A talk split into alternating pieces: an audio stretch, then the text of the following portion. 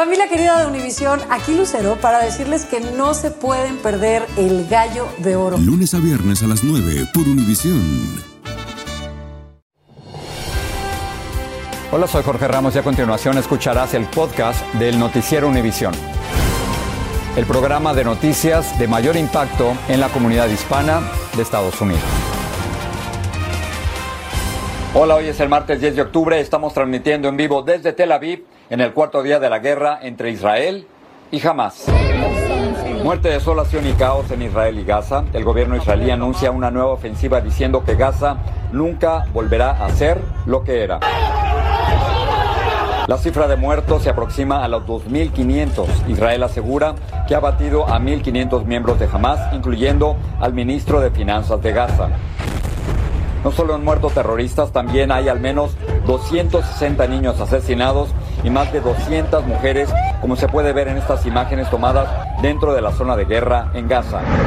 Del lado israelí, las víctimas civiles sobrepasan el millar, incluyendo decenas de niños y bebés.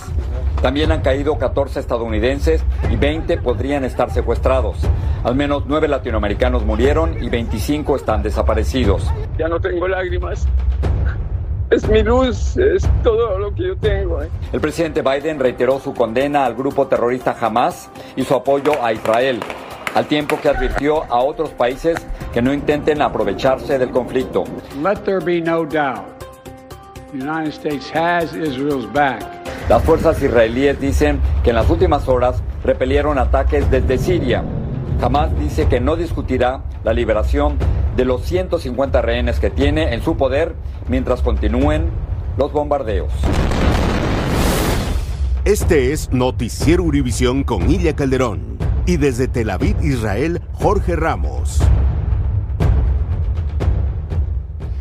Hola, muy buenas noches. Estamos reportando en vivo desde Tel Aviv para este cuarto día de la guerra y de hecho ya es miércoles en Israel.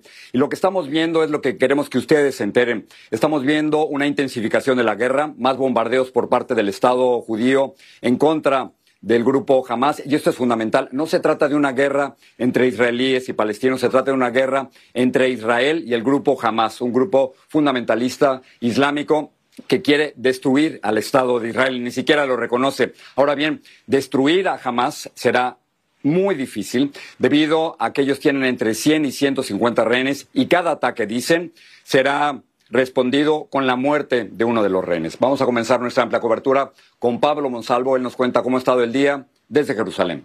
Pura barbarie. El ejército israelí está lentamente ingresando a las zonas donde los terroristas cometieron la peor masacre en décadas en esta región.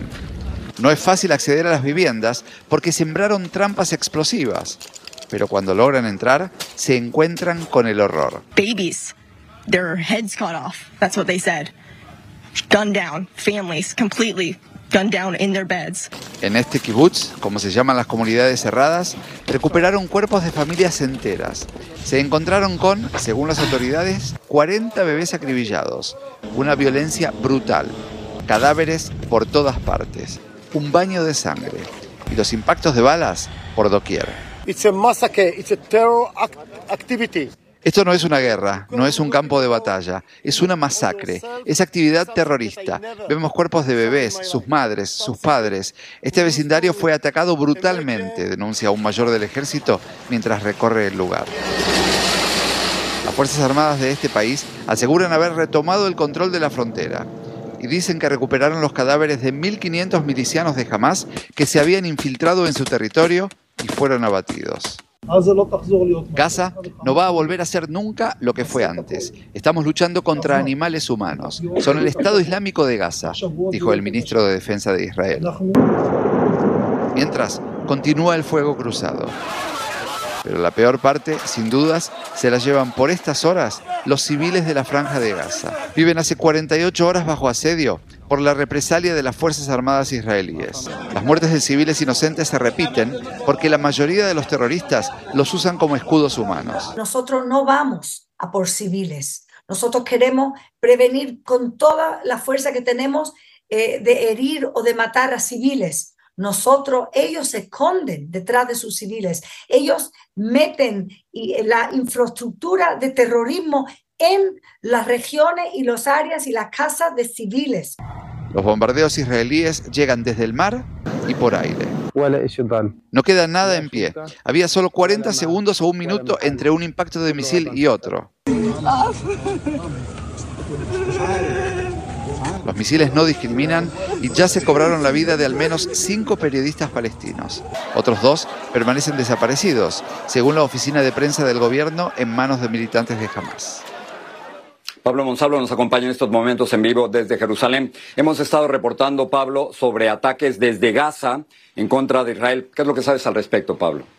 Durante la contraofensiva israelí murieron en los ataques el cerebro financiero y un alto político de Hamas. En venganza, los terroristas dieron un ultimátum a la ciudad de Ashkelon, que se encuentra en el sur de este país, muy cerca de la frontera con la franja. Cumplieron con su amenaza, terminaron bombardeando. La destrucción es total. Hay muchos heridos. Uno de los misiles impactó en un hotel. Todavía no hay reportes de muertos, pero la situación es de máxima, máxima tensión, Jorge. Pablo, muchísimas gracias y vamos a continuar presentándoles a ustedes cómo se ve la guerra desde distintos lugares. Eh, nuestro amigo Enrique Acevedo, conductor del noticiero En Punto en México, estaba en Amán, en Jordania, pero llegó hacia Israel y el paso nos dice mucho de lo que se está viviendo en esta guerra. Enrique, ¿qué fue lo que viste? ¿Qué tal, Jorge? Te saludo con mucho gusto desde el centro de Tel Aviv, en la llamada Plaza de la Democracia, a un lado del edificio Matkal, que es la sede de las Fuerzas de Defensa israelíes, las IDF por sus siglas en inglés una especie de pentágono aquí en Israel. Llegamos hasta este punto, como bien dices, desde Amán, la capital de Jordania, después de un largo recorrido por dos de los tres cruces fronterizos que dividen estos dos países. Primero el del rey Hussein, que estaba cerrado. Ahí encontramos pues escenas de caos, mucha gente tratando de entrar, sobre todo jóvenes reservistas tratando de regresar a su país para enlistarse y mucha, mucha gente tratando de salir de Israel. Tuvimos, porque estaba cerrado ese puerto, eh, tener que viajar hasta el norte, casi en la frontera con Líbano, que se ha convertido en un punto de preocupación también para el gobierno de Israel por la presencia de Hezbollah y la posibilidad de que pueda ocurrir una incursión similar a la que se presentó el pasado 7 de octubre, tal vez no en escala, pero sí en peligrosidad y también por el lanzamiento de cohetes desde esa zona hasta Israel, cohetes que como bien sabes estuvimos sintiendo a lo largo del día aquí en Tel Aviv. Jorge. Perfecto, muy bien. Enrique, muchísimas gracias. Nos vemos un poco más adelante en el noticiero. Y ahora vamos a pasar de la manera en que los Estados Unidos está involucrándose en esta guerra. Hoy el presidente de los Estados Unidos, Joe Biden, salió a dar una declaración desde la Casa Blanca y no solo está apoyando a Israel, sino también está dando números que son muy difíciles de escuchar. 14 estadounidenses muertos y 20 que pudieran estar desaparecidos o como rehenes. Pedro Rojas está cubriendo esta parte de la noticia. We stand with Israel. Estamos con Israel, dijo el presidente Biden, acompañado por la vicepresidenta Kamala Harris y el secretario de Estado Anthony Blinken. El mandatario habló al mundo luego de una reunión con su gabinete de seguridad y una llamada con el primer ministro israelí, Benjamin Netanyahu. Biden reveló que 14 estadounidenses murieron en el ataque que el grupo islamista Hamas realizó al sur de Israel el sábado y pidió acción rápida al Congreso. My administration has consulted closely with Congress throughout this crisis. When Congress returns, we're going to ask them to take urgent action to fund the national security requirements of our critical partners. This is not about party or politics. This is about the security of our world, the security of the United States of America. El presidente dijo también que equipos de inteligencia trabajan con sus pares israelíes para localizar a los más de 100 rehenes que jamás se llevó a la franja de Gaza. Entre los que se presume hay estadounidenses. Biden añadió que dotará a Israel con municiones y más misiles de defensa aérea y advirtió a otras naciones y grupos islámicos que no intenten atacar a Israel. Analistas republicanos no están satisfechos con las palabras de Biden. Nuestra frontera está totalmente abierta, invadida por personas que pueden cometer atentados. Y mientras el Partido Demócrata sigue preguntándose qué vamos a hacer, pues qué vamos a hacer lo teníamos que haber hecho hace tres años. No se puede seguir financiando guerra ni a los enemigos de Estados Unidos. Hay momentos en la vida, y me refiero de manera literal, cuando la maldad pura es desplegada en el mundo. La gente de Israel vivió esa experiencia el fin de semana, dijo Biden. La Casa Blanca además anunció que esta semana el secretario de Estado Anthony Blinken irá a Israel para reafirmar el apoyo estadounidense a esa nación. Y se reveló que se ha elevado la preparación para conflicto de las Fuerzas Armadas estadounidenses que ya se encuentran en el área. Biden dijo que tan pronto se restablezca el liderazgo de la Cámara Baja del Congreso, se buscará acelerar la aprobación de un paquete de ayuda a Israel.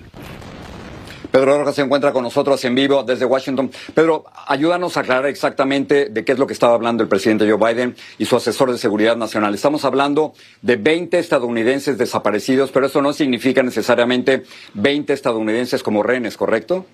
Es lo que se estima, Jorge. Jake Sullivan dijo que hasta 20 estadounidenses estarían al menos o desaparecidos o entre los rehenes que fueron llevados a Gaza por los islamistas de Hamas. Es importante decir, Jorge, que el Departamento de Estado también acaba de decir que ya el gobierno está en contacto con la familia de algunas de estas personas. Es decir, que el gobierno está trabajando intensamente en tratar de ayudarlos y en asistirlos en lo que puede, mientras la situación continúa en bastante incertidumbre. Regreso contigo, Jorge. Pedro, muchísimas gracias. Estás escuchando el podcast del Noticiero Univisión. Lo mejor, lo más impactante, está por venir en Tu vida es mi vida. De lunes a viernes a las 8 por Univisión.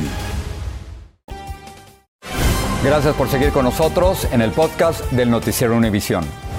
Ya, y ahora déjenme presentarles algo que pone todo esto en perspectiva. En octubre del 2014 tuve la oportunidad de entrevistar al primer ministro de Israel, Benjamín Netanyahu, y ya desde entonces él equiparaba al grupo Hamas, que gobierna Gaza, como un grupo terrorista. Y la identificación y la declaración es muy importante, eh, porque estamos hablando de terrorismo como actos de violencia o de miedo, utilizando a civiles con un objetivo político. Esto es lo que Netanyahu me dijo entonces.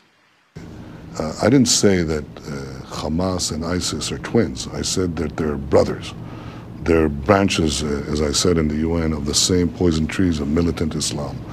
They both share a fanatic ideology of first getting uh, these uh, enclaves of militant Islam and then expanding them through terror. See this? This impending execution of this victim? This isn't ISIS. This is Hamas. During the recent fighting, right at the time when they were doing the beheadings, Hamas took out dozens of Palestinians, Palestinians in Gaza, and executed them, just to impose their reign of fear and terror on the population of Gaza. Esta es parte de la entrevista que tuvimos con Benjamín Netanyahu en el 2014. Ahora bien, el hecho de Considerar a Hamas como un grupo terrorista es sumamente complicado porque ¿qué pasa cuando un grupo terrorista tiene a más de 100 rehenes, quizás 150? Vilma Tarazona tiene la parte humana de este conflicto. Gaya dice que se siente muerta en vida después de ver estas imágenes que muestran a su hermanito de 12 años cuando fue secuestrado por terroristas de Hamas. Lo amenazaron con sus armas y obligaron a caminar en una dirección con la cabeza agachada. Ella recuerda la risa de su hermanito antes de convertirse en víctima del ataque.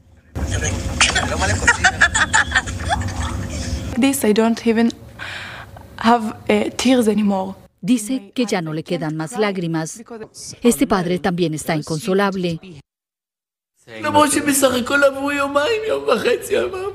Lo persigue la imagen de su hija de 25 años llorando de pánico cuando los terroristas la subieron a una motocicleta y la secuestraron en el desierto. El novio de ella fue esposado y los criminales le impidieron correr para salvarla. Judy Gilbert perdió a su mejor amiga argentina, Ronit, y a su esposo, Ronald, que dejaron Buenos Aires por Israel hace 35 años.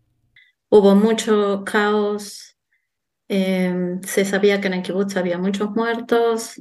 La mexicana Grieta Cervantes vive hace dos años en Israel y está aterrorizada. La verdad, sí está difícil porque estamos viviendo con esta incertidumbre y con este miedo de qué es lo que sigue, así, cuándo, o sea, hacia dónde vamos, qué es lo que va a pasar. Está muy difícil. Los que pudieron recuperar a sus seres queridos sufren por los que no han corrido la misma suerte. Familia de mi marido casi se ha salvado de milagro. Eh, los terroristas han entrado en su casa, le han destrozado la casa y por suerte no pudieron entrar al búnker. Oxana Vares, Argentina, dice que cada vez que se disparan las alarmas, tiene que correr en segundos a este búnker de su edificio para protegerse. Cada vez que suena la sirena de las alarmas, nos, nos, nos, nos, para el corazón. El miedo que da la sirena y después el miedo que nos da los, los booms muy fuertes que escuchamos desde afuera son momentos muy difíciles. Aunque no hay cifras oficiales, se calcula que por lo menos fueron 150 las víctimas secuestradas por Hamas. Regreso contigo. Gracias por seguir con nosotros en el podcast del Noticiero Univisión.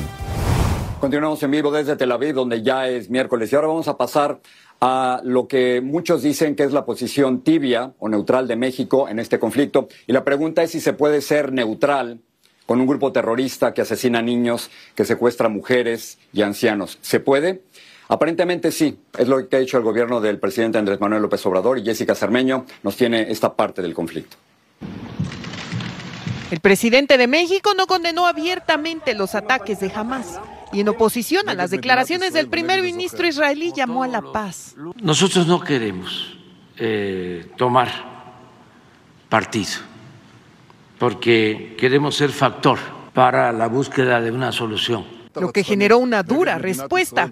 En un posicionamiento público, la embajada israelí en este país afirmó, lamentamos profundamente que el gobierno de México no haya adoptado una postura más enérgica y decidida ante esta situación. Y aunque la canciller Alicia Bárcena, cuya oficina ya había enviado un comunicado condenando inequívocamente los ataques a Israel, estaba en Palacio Nacional para explicar las labores de apoyo a los conacionales atrapados allá, ella no apareció en la conferencia.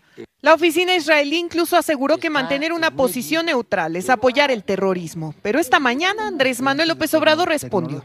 Y no queremos que pierdan la vida ningún ser humano de ninguna nacionalidad sean de Israel, sean palestinos. El apoyo a Israel fue cuestionado por otros líderes latinoamericanos. Pero hay que buscar de dónde viene todo esto. El asedio de Gaza, permanente. Pues la franja, un territorio de apenas 365 kilómetros cuadrados, ha soportado un bloqueo económico creado por Israel y Egipto desde que Hamas llegó al poder en 2007, que le impide a los palestinos el libre tránsito y ha empobrecido a muchos a grado tal que organizaciones de derechos humanos han calificado este territorio como una cárcel al aire libre.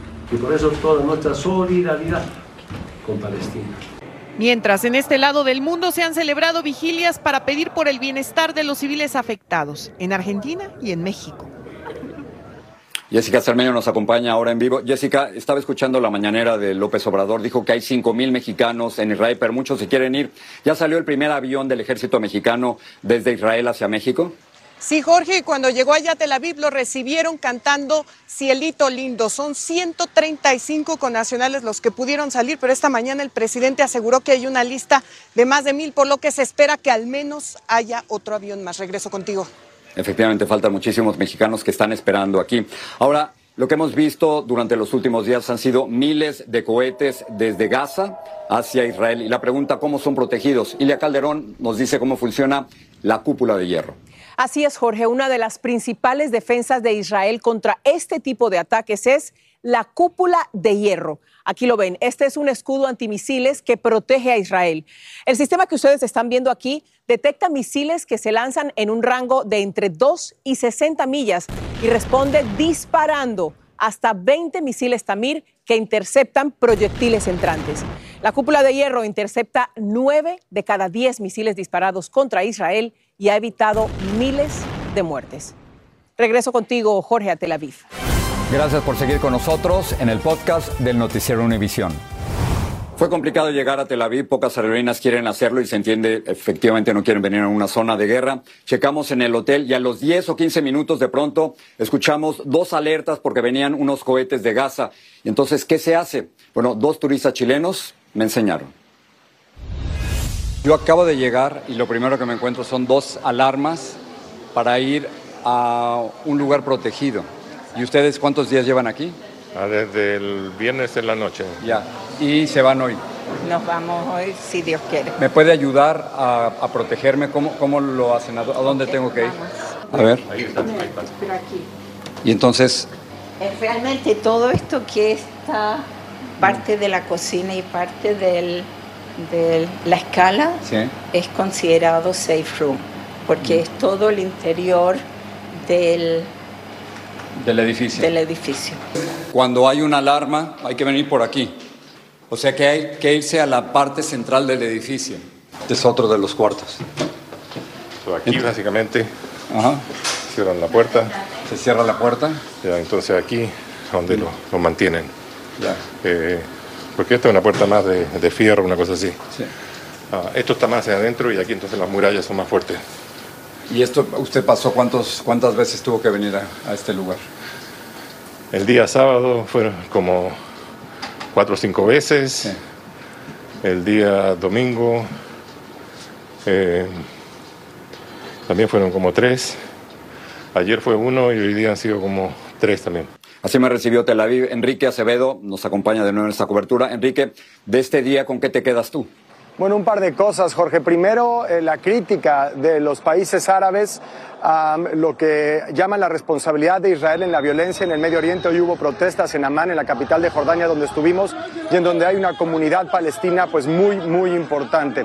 Y la otra cosa es que con más de mil personas muertas en estos atentados del, 11, del 7 de octubre aquí en, en Israel, pues prácticamente todo el mundo en este país nos ha dicho que conoce a alguien, que trabajó con alguien, que es familiar, que es un amigo que están relacionados de alguna forma con las víctimas y es parte pues, de esta manera en la que la sociedad está conmovida en Israel. Jorge, buenas noches. Gracias, Enrique. Efectivamente, para muchos aquí en Israel, lo ocurrido el 7 de octubre es parecido a lo que vivieron los estadounidenses ese 11 de septiembre del 2001. Enrique, gracias por estar con nosotros en esta cobertura. Buenas noches. Ilia, muy buenas noches a ti. A ustedes, Jorge, Enrique y a sus equipos, gracias por su trabajo. Y a ustedes, gracias por confiar en Univisión. Nos vemos mañana. Así termina el episodio de hoy del podcast del Noticiero Univisión. Como siempre, gracias por escucharnos.